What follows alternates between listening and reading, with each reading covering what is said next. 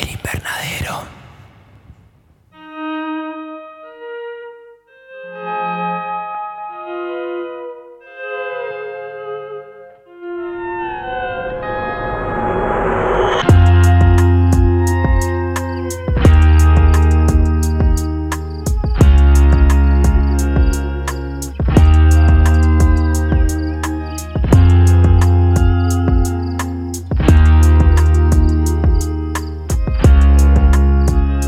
Bienvenidos al Invernadero, segunda temporada. Hoy nos toca volver a nuestro queridísimo Festival de Mar del Plata, un festival que el año pasado nos hizo conocer películas de terror increíbles como Come True, Historia del Oculto, Al Morir la Matiné y tantas otras que, que nos gustaron. Esta vez volvemos para lo que sin quererlo se armó una especie de especial de stop motion vamos a hablar y dedicarle el capítulo a lo nuevo de Phil Tippett, Matt God, genio de, del stop motion con muchísima historia y trayectoria dentro de Hollywood.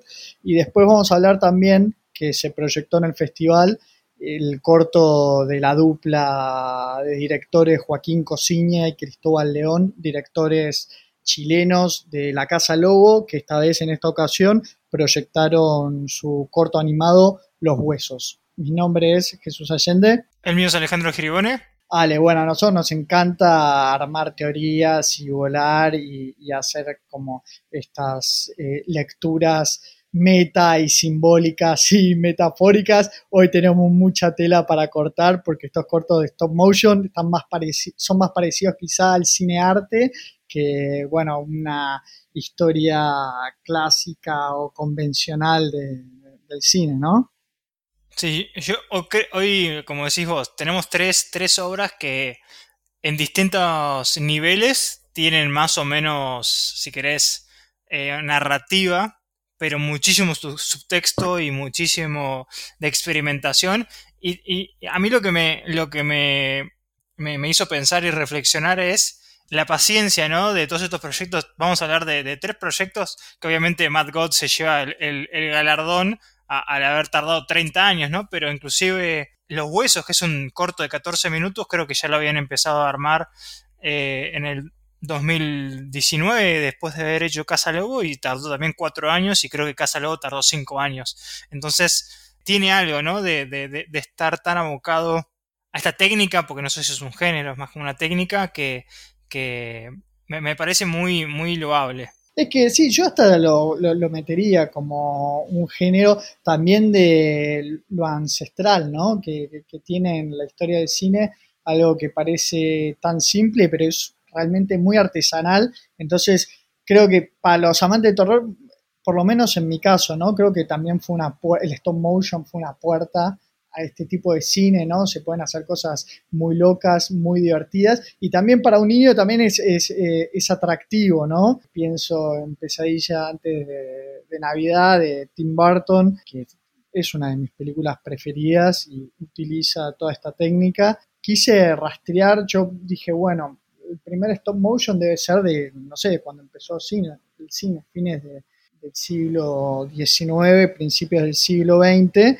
Pensé que la película de George Méliès, El viaje a la luna, la típica, ¿no? Que choca el cohete contra la luna, estaba hecho en stop motion, pero rastreé que la primera película de este estilo es una que se llama Gumbasia, que es un corto, nomás lo vi de tres minutos, que hizo un director estadounidense, que parecería como si fuese una especie de de comercial o de publicidad de chicles como dirigido por Salvador Dalí, porque es muy, muy, muy, surrealista. Pero bueno, se pueden hacer cosas muy locas y acá lo vemos, lo tenemos en el trabajo de Phil Tippett, que es un maestro eh, con esta técnica y, que creo que algo que puede ser que con las nuevas tecnologías y todo se pueda pensar que ya va a quedar en desuso, él sigue expandiendo el límite y llevándolo a, a nuevas fronteras, las cosas que puede hacer con el stop motion.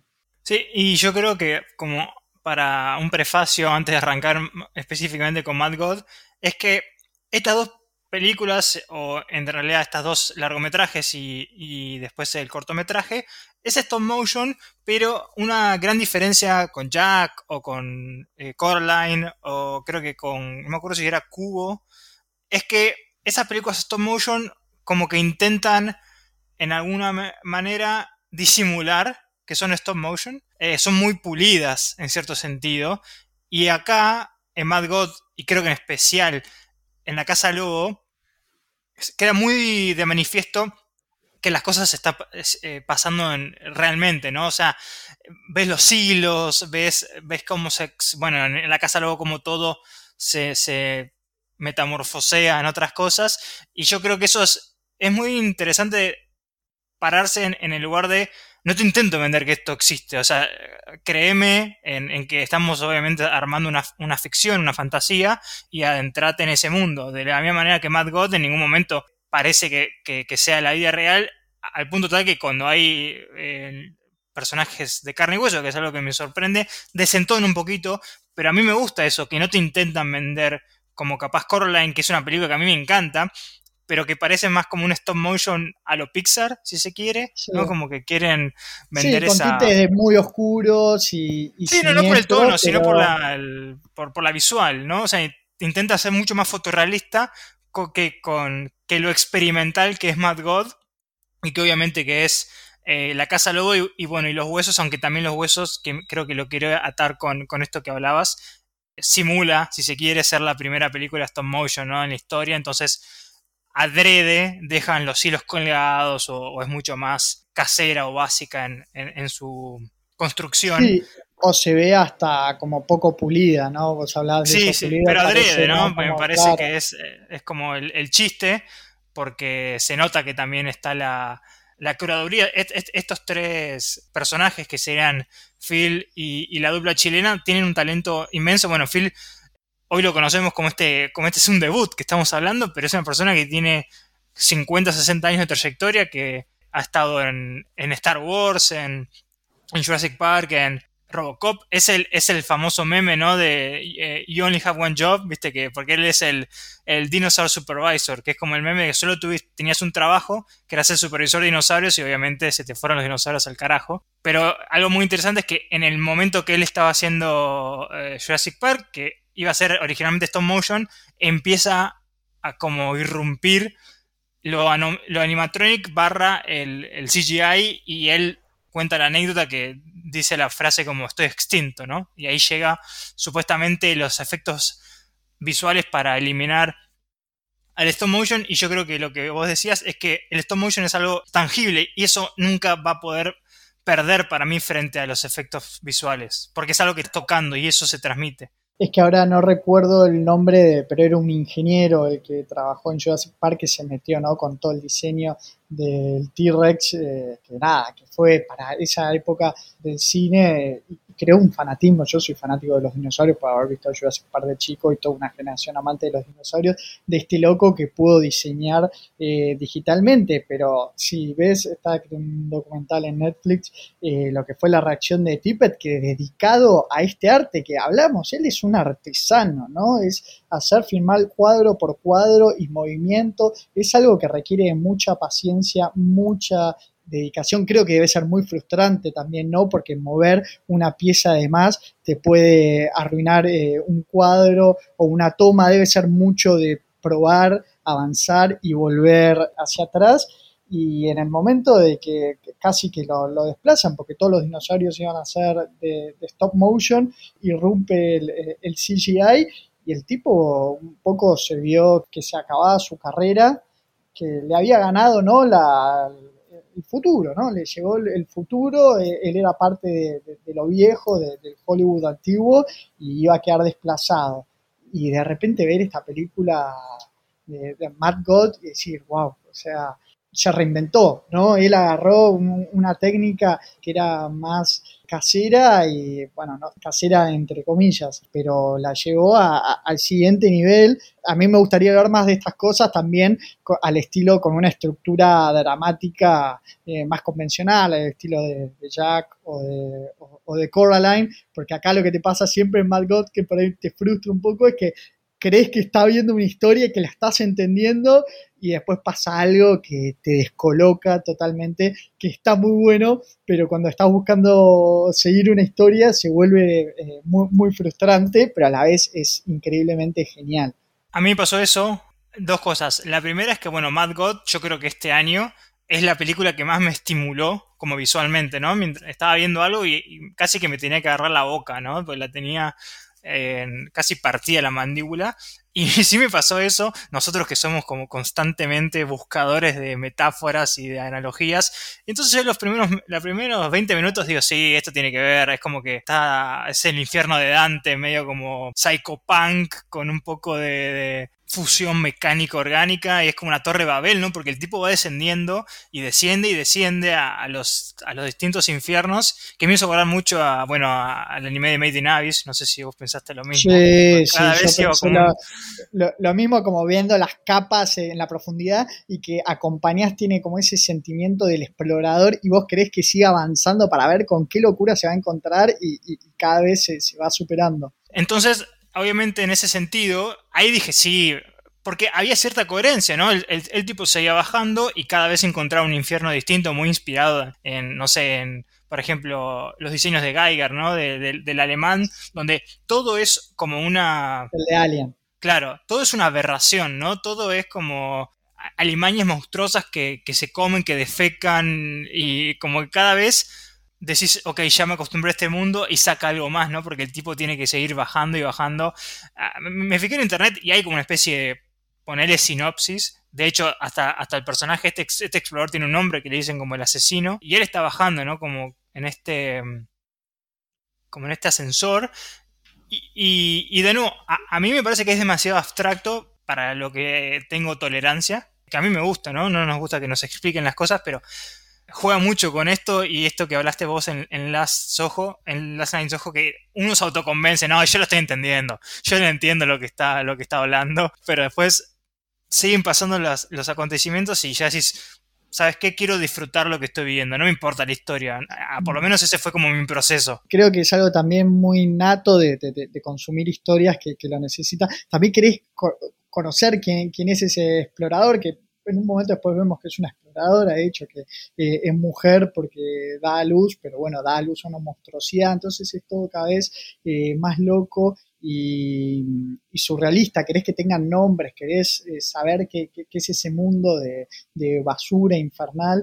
mencionaste a Geiger, creador de, ¿no? del xenomorfo y, de la fauna le vi muchas cosas de Alien y del terror espacial y, así por ahí también, bueno, obviamente Lovecraft entra siempre. Bueno, en un momento eh, hay como un mea cráneo, no sé si, si, te lo acordás, que el tipo está bajando, hay como un cráneo gigante, eso me hizo acordar mucho a como un de los, de los, ¿cómo eran? Los old ones, los viejos. Sí, los antiguos, ¿no? Claro, como los creadores que vienen del espacio, eh, estos seres súper inteligentes eh, que, que, para, que en la ficción de Lovecraft, ¿no? Crearon el mundo y también el mal y también me hizo acordar que sé que, la viste vos, yo la vi en cine hace poco, que la volvieron a proyectar acá en Buenos Aires, pero también creo que vos la viste que es Planeta Salvaje de René Laloul, la, la película francesa, la de los hombres que tiene, y que tiene también esa dinámica de que la fauna en ese mundo ficticio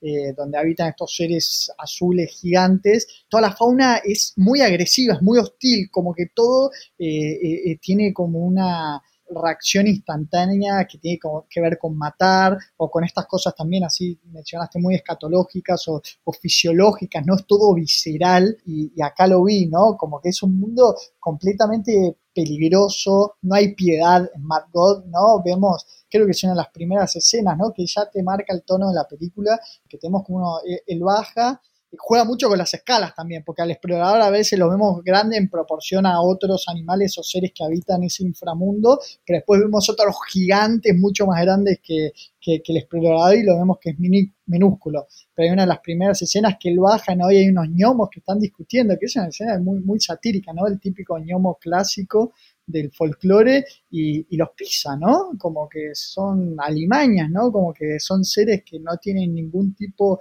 de valor. Y después, bueno, a él con su vida y su organismo le, va a pasar lo mismo también, o ese ser que yo le digo el explorador, pero después se va transformando en otro explorador, después como se multiplica, es muy difícil de, de seguir esta película.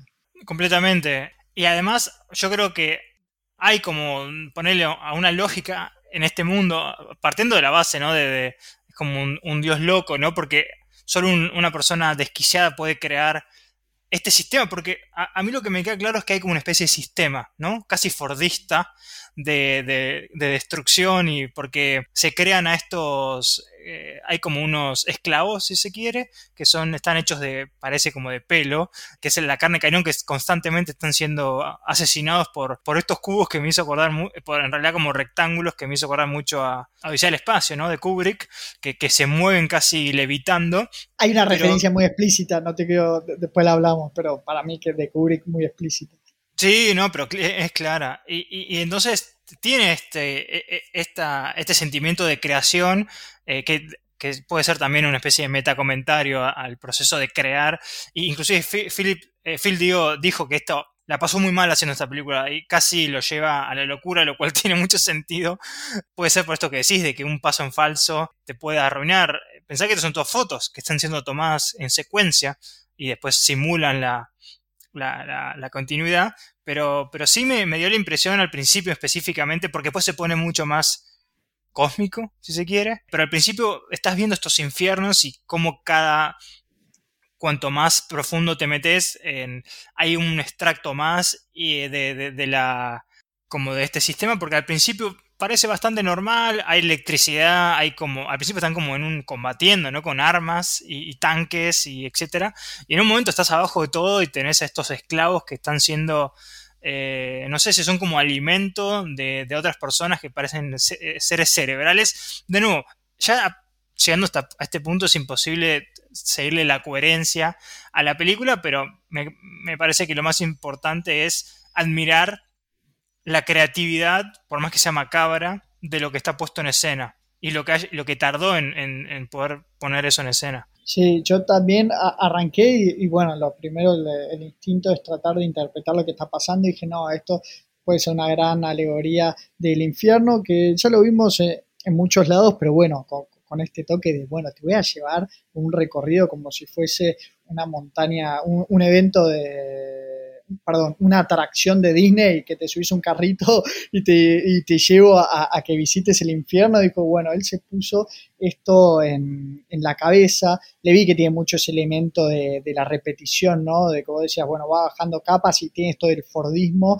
y hay un volver a empezar, ¿no? Por ahí con otro personaje que se intercala, pero todos son muy similares entre sí yo al principio pensé, ¿no? Que estos muñecos como de tela o de pelo, ¿no? Que son, dije, no, son, es la manifestación física de los padecimientos de alguien que está por ahí en un plano terrenal. Y entonces en ese mundo como metafórico ves como les, pegan con un látigo o los quemaban o, y, los veías como muy atormentados y dije, bueno, no, esta es la manifestación del alma, de, un padecimiento físico eh, en otro plano y, le encontré muchas de esas cosas. No, esto es teoría mía, pero no, no sé si es así, pero creo que también con el título Mad eh, God hay un poco de, juego de palabras, ¿no? Con Mad Dog, eh, perro rabioso, ¿no? Como que si bien eh, vos hablas de orden, también es, un caos total, ¿no? De que, hay muerte, hay mutilaciones, hay dolor, hay un montón de manifestaciones que, se multiplican de una forma como un caos ordenado, ¿no? Así y creo que es a, mitad de la película, ¿no? Que hablaste de Kubrick, hay un plano muy, muy marcado de lo que sería tipo el Star Child, ¿no? Como ese embrión o ese niño eh, metido como en una esfera que, me gustó por ahí, se extendió un poco y, fue bastante clara la referencia a Kubrick, pero es, la Odisea del Espacio seguro. Sí, no, y, de nuevo, referencias y, y por lo menos simbologías bíblicas para darte un ejemplo, hay, hay bastantes, desde cómo arranca, arranca como con un, no, no tengo eh, la cita, pero con algo como de, de Leviticus, creo que es, como, no sé bien cómo es el, nombre, que, está dentro de la Biblia, y si mal no recuerdo, el supuesto creador de, esta asesina es como una especie de obispo, ¿no? Inverso, si se quiere, ¿no? Un, está, que sería este personaje que está en carne y hueso, ¿no? Así que hay mucha, mucha simbología. Él, hablaba que mm, se inspiró mucho leyendo eh, sobre arquitectura, arqueología, porque de nuevo, cada capa tiene su propio eh, si querés, microuniversos, por eso me hizo acordar mucho a, a Abyss, que cada capa tiene sus reglas y tiene su configuración. Eh, y, sus acá peligros, de la misma. Y sus peligros, obviamente. Obviamente, acá creo que los peligros son constantes desde el minuto uno. El tema, el, tip- el tema es cuál es el peligro. Pero de nuevo, ya a mí, a mí me quedó en claro que no podía seguir la historia o, que no tenía sentido seguir la historia una vez que él pone, él pone una bomba. Ella pone una bomba. Que dije, bueno, entiendo, viene a derrocar a este infierno, lo que sea. Pero bueno, después cuando la capturan, que es medio como una elipsis, y, y aparece en, en este, como esta, este, este hospital o esta sala de, de autopsias, que ahí creo que en uno de los primeros momentos que hasta la película empieza a jugar con el tiempo y ya me parece que a, a mí me perdió ahí un poco. Dije, bueno, vamos a seguir el- este juego, ¿no? Sí, este ser que es como un- una parca, ¿no? Que se lleva ese, ese embrión monstruoso, ¿no? Sí, sí, sí. Viene, viene a jugar mucho con, con- con la simbología de, del infierno y de la muerte. Y, y- y ahí es donde están las, las mejores herramientas. Yo creo que a lo mejor originalmente estos fueron creo que tres cortos de media hora que después los, metieron en uno. Yo creo que inclusive puede funcionar mejor como dos o tres cortos de media hora, 40 minutos, que estás como más compenetrado y puedes entender la historia. Porque después, cuando acá de nuevo ya la vimos hace una semana y media o lo que sea, no sé si es que revive el asesino, porque en un momento están sacando todos los órganos y, y después vuelve a aparecer el asesino y ahí no me acuerdo si es que estamos viajando en el tiempo, si es otro, como de nuevo en el Fordismo, directamente lanzan otro explorador porque está vestido exactamente igual. Eh, entonces ahí es cuando se pone un poco más psicodélico si se quiere, porque también empiezan a aparecer estos, estos elementos de... Hay unos gnomos, no como los que vos mencionaste, pero unos un poco más grandes y empieza a ponerse muy, muy cosmicista, de terror cósmico, ¿no? Porque empiezan a ver como otras realidades. De hecho, el final de la película es muy raro y, y muy falopa, eh, pero no sé. Mi interpretación es que termina como creando un universo, pero puede ser cualquier cosa en realidad. Tiene un carácter también sinfónico, ¿no? Como que te va generando una ambientación permanente y después ya cuando vos decís ese punto que explota lo psicodélico, te dijo, bueno, acá ya me compraste este mundo hasta este momento, te, voy a poner todo, ¿no? Acá puede pasar cualquier cosa, que de hecho es lo que pasa. Hay un plano, a, creo que a estos, yo le digo los exploradores eh, o, el asesino, ¿no? Me dijiste que era. Y, y bueno, y juega un poco eso con, no, no, importa quién es este ser, sino hay varios de, de, de ellos, es esto lo que te estoy permitiendo, es de primera mano conocer todo este mundo, no importa si era eh, Susan la que te llevó, si era, si era Kevin, si era, no sé, es como que no, no importa, esta es tu oportunidad para conocer este, este inframundo, que es lo genial.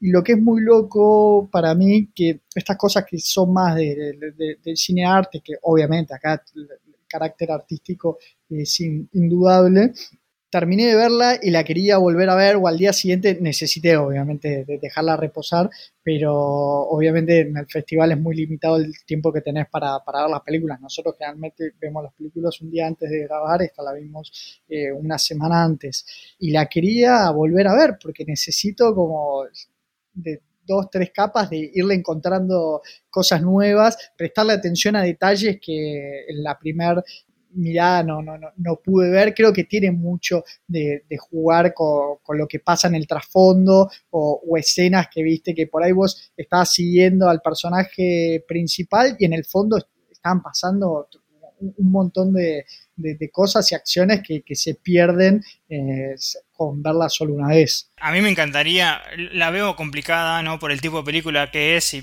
por lo menos en Argentina, poder verla en el cine, pero esta película en el cine eh, hubiese sido un, un, una locura literal, así que como mínimo me encantaría poder volver a verla, sea en mi casa y como máximo poder verla en el cine porque algo que tiene muy bueno esta película, que no lo mencionamos, pero porque estamos tan compenetrados con la parte visual, es que la parte sonora, los efectos de sonido y la música también ayuda mucho porque no era tan relevante a, la charla, pero no hay diálogo en esta película. También por eso no se, no se entiende o no hace falta que se entienda porque no tiene una narrativa más explícita. Pero entonces te quedas muy...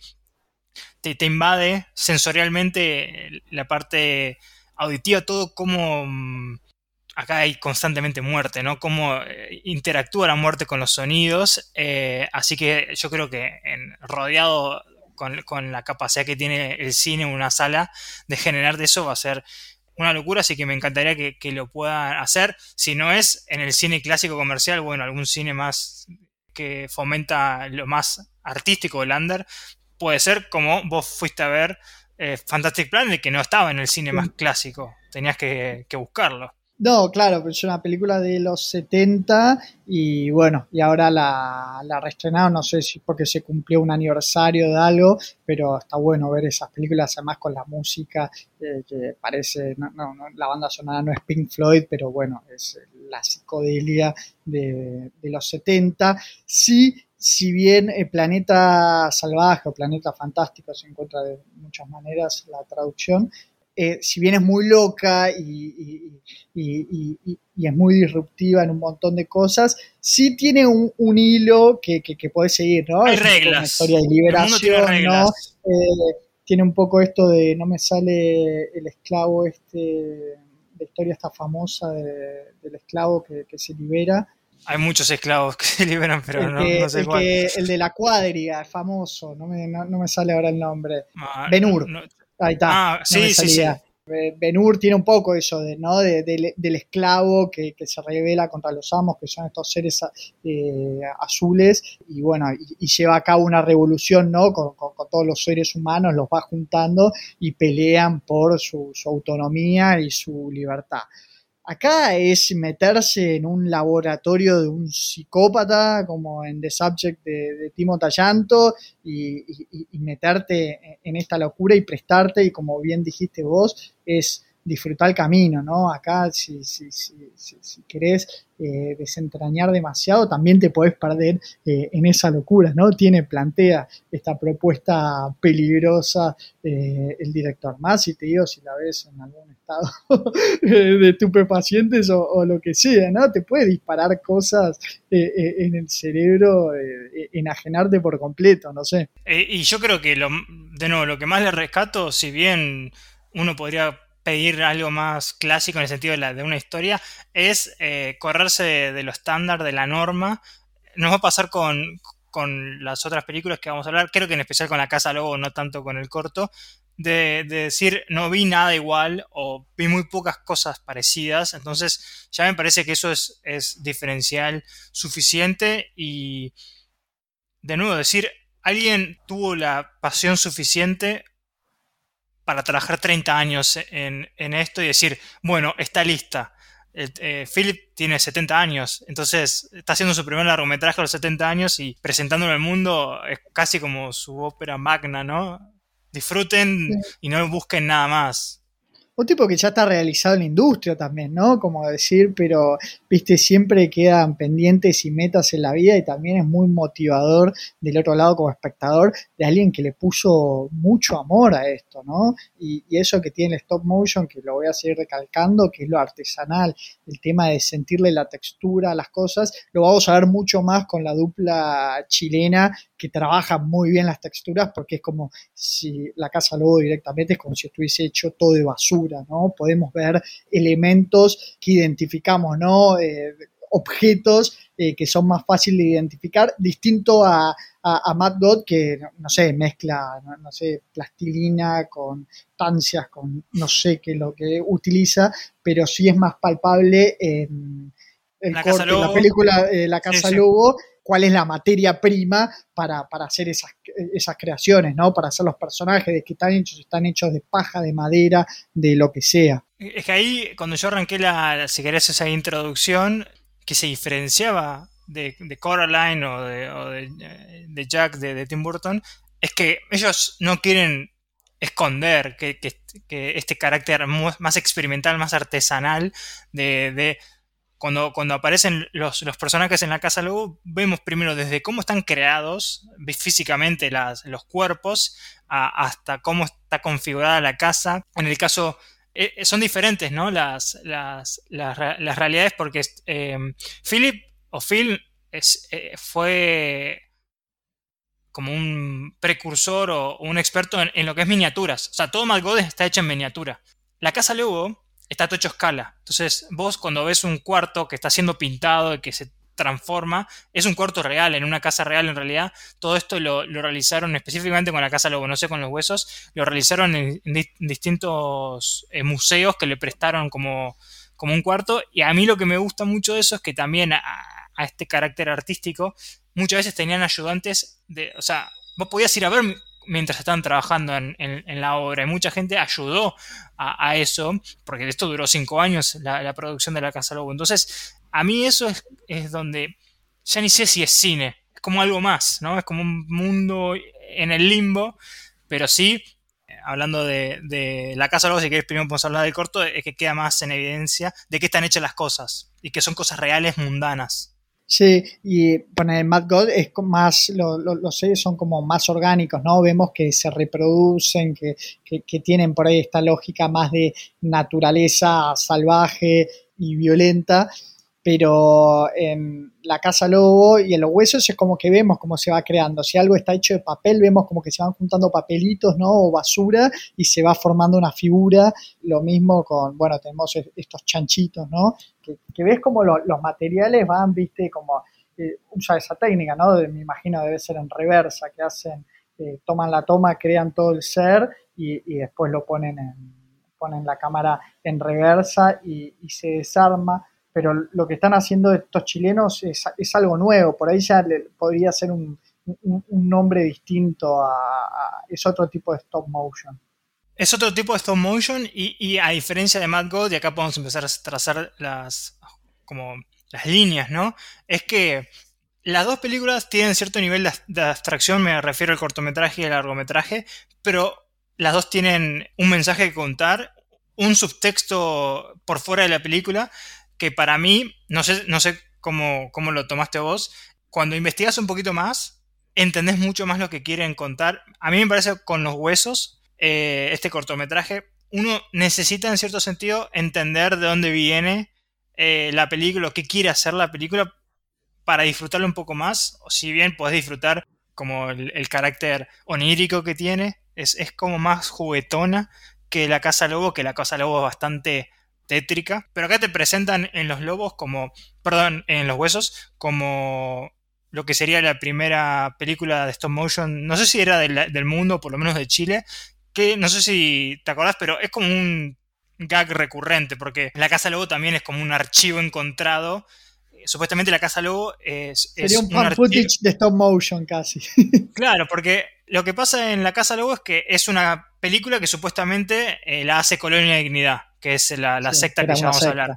Y en el caso de los huesos, como que encuentran este, esta cinta que es, data de 1901 y justo la, encuentran. Creo que Chile tiene que eh, reformular su, me parece que es su constitución. No sé si ya lo hizo o lo hace el año que viene. Y, y, juega mucho con eso porque te presentan dos personajes que no sé vos, yo desconocía que eran como figuras históricas de, la historia de Chile, que son Diego Portelas y, y, Jaime Guzmán. Tampoco es que tengo toda la historia de Chile en mi, mente, pero cuando empezás a entender quiénes son y, por qué están ahí, tiene mucho más sentido la película. Yo lo tomo con pinzas eh, porque juega con, las dos, con eh, La Casa Lobo y, y, Los Huesos. Que para mí siempre las películas, sea cortometraje o no, como que tiene que ser autoconclusiva, ¿no? Vos tenés un recurso que es limitado y una historia que puedes contar en determinada cantidad de, minutos y, no hay notas al pie en el cine, ¿no? De como, bueno, no, esto no lo entendiste porque no te leíste la trilogía o no te leíste, obviamente que es una película histórica y todo eso, obviamente sí te requiere tener algún tipo de, contexto anterior, pero hacer estas películas animadas, eh, La Casa Lobo obviamente se resignifica cuando conoces toda la historia de, la, de, la, casa, pero aún así yo la vi primero y después me, metí con el documental que todavía no lo terminé que bueno, que cuenta la historia de, esta secta terrible, pero bueno, también con la Casa Lobo se te dispara otras cosas, porque no habla solo de, lo que fueron las atrocidades que, hizo ese culto eh, en Chile, que además eh, tenía mucho, mucho poder, viste, estaba muy linkeado al poder de la dictadura de, Pinochet, tenía una raíz nazi, de hecho, de ex jerarcas o soldados nazis que la fundaron ahí en Chile. pero no necesariamente tenés que necesitas saber de todo eso y lo mismo en los huesos para disfrutar y para que te dispare algún tipo de, mensaje o interpretación propia de, lo que está pasando. Yo tengo entendido, ¿no? Los huesos son como unos ministros, ¿no? Se refieren a, ellos. claro, sí, sí. O sea, obviamente no necesitas. A mí lo que me pasó, y capaz esto me voy a explayar un poco más en, la casa luego, que yo la volví a ver eh, hace dos días, ya habiendo terminado el documental y, habiendo eh, mucho más en, la historia, que de hecho es mucho más oscura de lo que la película, por lo menos al principio, te deja ver eh, el caso real. A lo que yo iba con los huesos es que básicamente lo que te plantea esta película dentro de la, del metacomentario, porque es como una película que en realidad es una película, porque es como un archivo. Es que se está realizando un ritual que es para, es como un matrimonio inverso, que en realidad es para desligar a Chile de la oligarquía.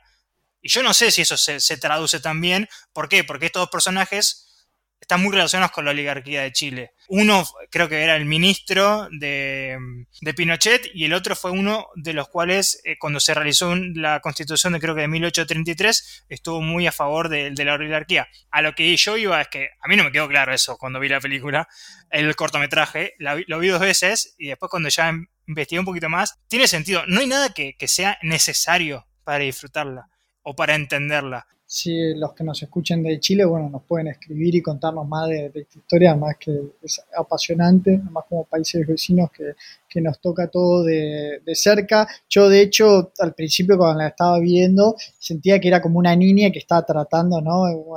Bueno, de, eh, revivir a los muertos, ¿no? A sus padres o o, viste o hacer esta unión que no estaba destinada a ser y es insistiendo con este ritual con que tiene algo también un poco no de presdigitador no de, hacer un show de, magia muy infantil pero a la vez tétrico por cómo estaba planteada eh, la animación.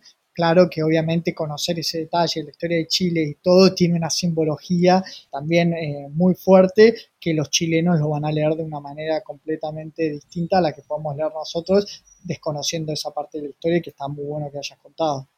No, tal cual. Y por ejemplo, esta, chica no es una chica al azar, que es Constanza, eh, tiene un nombre que no lo voy a pronunciar porque lo voy a pronunciar mal, pero era, era la mujer de, de, uno de estos, del que no tenía anteojos, que era Diego Portales, que tenía 15 años cuando se casó, estamos hablando de 1830, entonces todos estos condimentos que obviamente no los tengo, porque te ponen como una especie de graph, ¿no? Y calculo que, imagínate que estamos hablando de Sarmiento, viendo una stop motion, con un nombre ya captamos a dónde quieren ir. Nosotros no somos chilenos y tampoco es que venimos con la, con la información para, no es que te dice, che, mírate esto para verla. Mm. así que yo cuando la vi, la disfruté mucho, tiene cosas muy lindas, La Casa Lobo me parece infinitamente mejor, pero también es un cortometraje contra un largometraje. Lo que sí me gusta es que estos son dos eh, directores que buscan contar, contar cosas, porque esto está muy relacionado con que de la oligarquía y con la constitución, básicamente porque surge a partir del estallido social, creo que se llamó, ¿no? En 2019, que, Chile básicamente se, casi que explotó. Y, y, me parece que el año que viene o este año estaban como reformulando la constitución, no sé si es la palabra que se utiliza, reformular. Entonces tiene mucho que ver con esto, ¿no? Eh, entonces son dos, directores que están muy compenetrados con la parte social y política y, contar, ¿no? Y como poner el foco en esas cosas que capaz la gente tiene un poco más miedo. No sé tanto los, huesos, pero para mí me da la impresión de que la casa lobo y la y colonia dignidad es un tema tabú, o sea, no es estar muy, no es un tema que la gente quiera, viste, sacar a colación que una secta de ex nazis pedófilos funcionó como una casa de tortura para Pinochet, entonces está bueno que, pongan el foco ahí, que puedan contar esas historias. Sí, y, em, no, y, que no era una secta, un culto aislado como los que abundan, que también eh, sucede un montón de, aberraciones, sino que era estaba mantenido sistemáticamente, se conocía que todo se pasaba y, y se ocultaba, ¿no? Pero teníamos esta gente que, vivía como en la Edad Media, donde las mujeres eh, las sometían completamente, y eso es lo, aterrador de, todo esto. Porque si querés ya terminamos con esto de, los huesos sacando que, eh, la música que a mí me hizo acordar mucho como una especie de interpretación oscura de Chopin, porque tiene como esa, esa lógica. Es bastante graciosa o, intenta hacerlo, no sé, es como media cómica, como dijiste, parece como, una, como un jugueteo de una niña haciendo magia, mientras que la otra, la Casa Lobo, es, es muy perturbadora por muchas cosas, pero tiene todo este tinte de fábula oscura, ¿no? De, de rendición macabra de cualquier cuento de los hermanos Green o obviamente la fábula inglesa de, del, del, lobo, ¿cómo se llama? A Big, Wolf o los tres chanchitos, no sé cómo se dice. Entonces es mucho más oscura eh, la, la, casa lobo, pero porque obviamente el génesis es más oscuro, ¿no? Sí, el lobo como también como una manifestación del miedo. Yo cuando vi la Casa Lobo por primera vez, aún sin conocerla todavía bien a fondo la, la historia de Colonia Dignidad, que un poco te lo menciona al principio, porque con esa poca información yo lo que estaba viendo era la historia de una mujer perseguida por el miedo, que encerrada en una casa y aún por más de que no, existía esa persona física, ese lobo que la estaba yendo eh, a buscar, ella estaba paralizada, ¿no? el, lobo era ese miedo que tenía y por eso después tenemos estos tres chanchitos que también para mí representaban a los hijos y, qué más inocente y, qué más, bueno, en Lamb dije, que era un cordero, creo que la, presa ideal y más inocente para un lobo, pero también en esta ocasión digo que, es un chancho, ¿no? La manifestación de, lo inocente, de algo que, no se puede defender contra un depredador de esa naturaleza. Creo que no, algo que que dejamos pasar, pero que es bastante importante, de que mm, en los huesos eh, la produjo Ari Aster y no sé qué tan involucrado estuvo en el proceso creativo o en, eh, la parte de, guion o dirección, eh, pero también es algo muy importante y a destacar y creo que, lo remarco porque es, también un orgullo que directores sudamericanos ya estén trabajando con, con gente de la, de, la talla de Ari Aster, que es alguien que no nos cansamos de, mencionar en casi todos nuestros episodios, sobre todo después de Hereditary y Midsommar. Yo creo que mm, tuvo que haber visto La Casa Lobo y se tuvo que haber eh, choqueado porque ah, tiene una calidad técnica en, este, en este arte que ellos deciden hacer que realmente es, no sé si es única, pero si no es única, pegan el palo. Yo nunca vi una película así como tan impactante. Eh, a mí me da la impresión de que únicamente puso la plata, pero porque Ari Aster está en otras cosas. Eh, y además está muy involucrado con la parte histórica de Chile, pero es muy importante, ¿no? Porque le pone visibilidad. Este, creo que ganó el cortometraje, el mejor cortometraje en Venecia. Entonces, esto lo van a poner en, en el mapa, por lo menos internacional, si es que no lo estaban antes. Ya leí que ya estaban tratando de hacer su propia película que se llama Los Ángeles. Obviamente lo que tiene esto, hay que pensar en los tiempos, ¿no? Porque si son stop motion, hay que poner un marco de 3, a 5 años mínimo. Pero bueno, a mí me gusta que, sigan. Es lo que les gusta hacer porque son más artesanos que cineastas para mí, ¿no? Tienen, ellos metí un poco la historia y vienen más de, de, del artístico, no tanto del cine. De hecho, no me acuerdo si era Joaquín, eh, que no, era, no había estudiado cine, era pintor, entonces eh, va por ese lado. Pero sí, yo creo que debe haber visto a Ari Aster La Casa Lobo y, lo que comentan, eh, metiendo más en, lo que vos hablabas de, Lobo. Esta película y los elementos de esta película son muchas cosas a la vez y creo que puede ser cada cosa dependiendo de, tu visión porque en primer plano el lobo puede ser literalmente Paul Sheffer, ¿no? El, líder de la secta. En segundo plano es el miedo. En tercer plano es el adoctrinamiento interno, ¿no? Que uno como niño inherentemente absorbe, porque a mí lo, lo que me, me, dio la impresión ahora viéndola por segunda vez es que un gran parte de la película es María, que es la niña, o la representación de la niñez en esta secta, eh, interactuando con, esta brújula deformada moral que tiene. Viste como, o sea, ella intenta a estos chanchitos inculcarle lo que sabe y lo que sabe los termina, no sé cómo se dice, ari, ariaizando, los vuelve más arios, pero es porque lo que le enseñaron y es como la brújula ética que tiene, porque le enseñaron cosas para adoctrinarla, ¿no? Parte de lo de, lo de Dignidad que, el documental pone muy evidente es que ellos necesitaban que la gente sea ignorante, que no esté bien instruida para poder controlarlos más fácilmente. Por eso están con un estado perpetuo de inocencia como de niñez. Son niños constantes por más que tengan 40 años, porque de esa manera le puedes vender las mentiras más fácilmente. Es que está clarísimo eso y aún sin saber la historia de Colonia Dignidad, que personaje de María personaje completamente inocente, pero por fuera de, ese mundo monstruoso de la secta es una persona completamente disfuncional, ¿no? No, sabe cómo funciona en sociedad porque no conoce, no, no, es, eh, tiene un poco ¿no? de, la inocencia de los niños en Doctus, de, nuestro querido Giorgo Látimos, ¿no? Esos niños que eh, dicen teléfono a la sal, ¿no? Como que porque los padres los confundieron de niños eh, eh, con, una educación confusa y adoctrinante y, fuera de, la casa de los padres no, funciona, entonces se quedan en ese estado de, de sale como de regresión, ¿no? Madurez eh, permanente, pero a la medida que uno es adulto ya también se traslada, porque si ella después es una mujer que va a criar niños, esa crianza es, es, muy peligrosa, ¿no? Por todo lo que puede trasladar. Pero increíble, ¿no? La verdad que es, una dupla, me encanta, que esperemos que, bueno, que empiece a pesar más en Hollywood. Y quién te dice, lo tiramos acá, noticia, en el invernadero, si se hace alguna vez una colaboración con Phil Tippett, lo que puede salir de, ahí, ¿no? No, completamente. Es que lo, que tienen estas obras que, esconden e, estos mensajes tan importantes o también juegan mucho ¿no? con, esta meta, metaficción porque lo que, lo que supuestamente es La Casa Lobo, como dije, es una película que aparentemente hizo la secta, ¿no?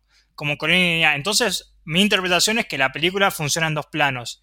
El primer plano es que esta es una película para seguir adoctrinando, porque ¿cuál es el fin de la película? Vuelve a la secta, María, porque en un momento se le empieza a ir de las manos la situación, cuando ya empiezan a comer alquitrán y empiezan a vomitar también. Hay algo acá que tiene la, la, película, yo lo, lo denominé como una reversión oscura de la primera ley de la termodinámica, viste que la, la, primera ley es la que dice que nada se crea, todo se transforma. Pero acá todo se deforma, es como que todo parte de materia para volverse inorgánico, para convertirse en algo más, eh, viste, pasan de ser supuestamente cuerpos a partes de, muebles, a cuerpos de nuevo, pero en vez de ser animales son humanos, porque algo que no mencionamos, que supuestamente la fábula de los tres chanchitos, pero solo hay dos, hay dos que es Ana y Pedro. Obviamente el tercer chanchito, metafóricamente, es María, queda muy en evidencia, que ella es uno más de, de los débiles, pero bueno, lo que, lo que mejor tiene la película, aún sacándole todo el subtexto, es cómo son magos o alquimistas de esta casa. La casa todo el día cambia, todo el día. Es lo que te permite el stop motion, que se ve también en Mad God, ¿no? La, alquimia, de cómo todos estos materiales se, se convierten y reconvierten, eh, y cómo tenemos estos seres de, de, plastilina que se pueden desarmar, convertirse otra sustancia y casi que no, no hay reglas, no, no, se, se, rige por este elemento quizá eh, más mágico que permite estas transformaciones o meta, metamorfosis, ¿no?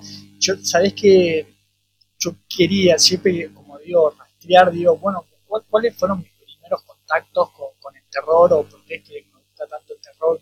cada vez yéndome más para atrás y, y haber visto estas películas en stop motion me hizo volver eh, muy para atrás. Yo tenía eh, esta idea que era con, Barton y Pesadilla antes de, Navidad, eh, pero esto, cuando vi Mad God, me, volví todavía aún más atrás, recordé un programa que pasaba en Magic Kids, que yo no sé si te lo acordás, que se llamaba The Trap Door, que era un muñeco de plastilina, el protagonista. ¿El rojo? Blue. sí, había un episodio que él se transformaba en, rojo, pero de hecho el personaje se llamaba Blue, era como de plastilina eh, azul eh, que vivía en un castillo que es como si viviese en el castillo del Dr. Frankenstein, ¿no? Donde pasaban eh, cosas, aberraciones y había justo en la trapdoor, había como un ser que creo que no, te lo mostraban nunca, pero eso era lo aterrador, ¿no? Que jugaba con esta fantasía o pesadilla de los niños de, lo desconocido, de bueno, de que uno cuando lo veía pensaba, bueno, que era lo que había ahí abajo. Y era bastante espeluznante y busqué videos en YouTube eh, para, y te digo que todavía me sigue como eh, removiendo eh, un, montón de cosas. Así que bueno, di con eso, con, lo que fue mi, más me, atrajo entrar en este mundo del terror y bueno, y fue ni nada más ni nada menos que en stop motion que, pudimos desentrañar tan, tanto acá en este episodio, bueno, gracias también al Festival de, Mar del Plata que le dio lugar a Como nos pasó con las otras cuatro películas el año pasado, las pudimos ver y nos encantó. Después van a, van a poder ser reproducidas eventualmente en plataformas. Eh, la Casa Lobo ya la pueden conseguir en el bosque. Los huesos la van a poder, eh, creo que el 14 de diciembre la van a subir a, a Movie, viste la plataforma, y ojalá que, eh, que la obra magnánima de, de Phil Tippett la, la, suban a algún lado porque necesita ser vista. Yo creo, no tengo ningún tipo de duda que se va a convertir en una película de culto. Y, y, va a ir a los cines, pero no quiero que vaya a los cines en 30 años, como, como Planeta Salvaje, ¿no? me gustaría que, esté a la altura de Planeta Salvaje, que esté a la altura de Veladon of Sadness, todas las películas de animación surrealistas y, para adultos, si se quiere, que existen. Entonces, la verdad que e, este año, como ya volvió la presencialidad, el festival fue más restrictivo, pudimos ver pocas, pero me, voy completamente hecho con haber visto por lo menos Mad God y acompañado con el cortometraje de Los Huesos. Eso fue el invernadero discutiendo otra vez, participando eh, en el Festival de Mar del Plata con esta magia, esta gran sensación que nos dejó de meternos y, dedicarle un episodio especial a la técnica o el género, como le quieran decir, del stop motion, con, la locura, con, lo que puede eh, desatar, con, una buena dirección, una buena idea y un amor lo artesanal. Ale, ¿nos querés recordar las redes? Sí, eh, nuestro Instagram es Invernadero Horror, así que nos pueden encontrar ahí ya.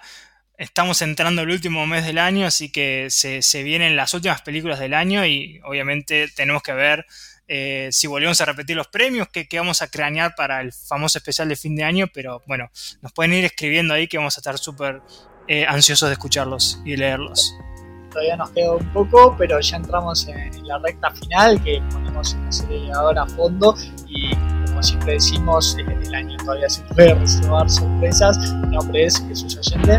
El mío es Alejandro Girone. Hasta la próxima, adiós. Chao, chao.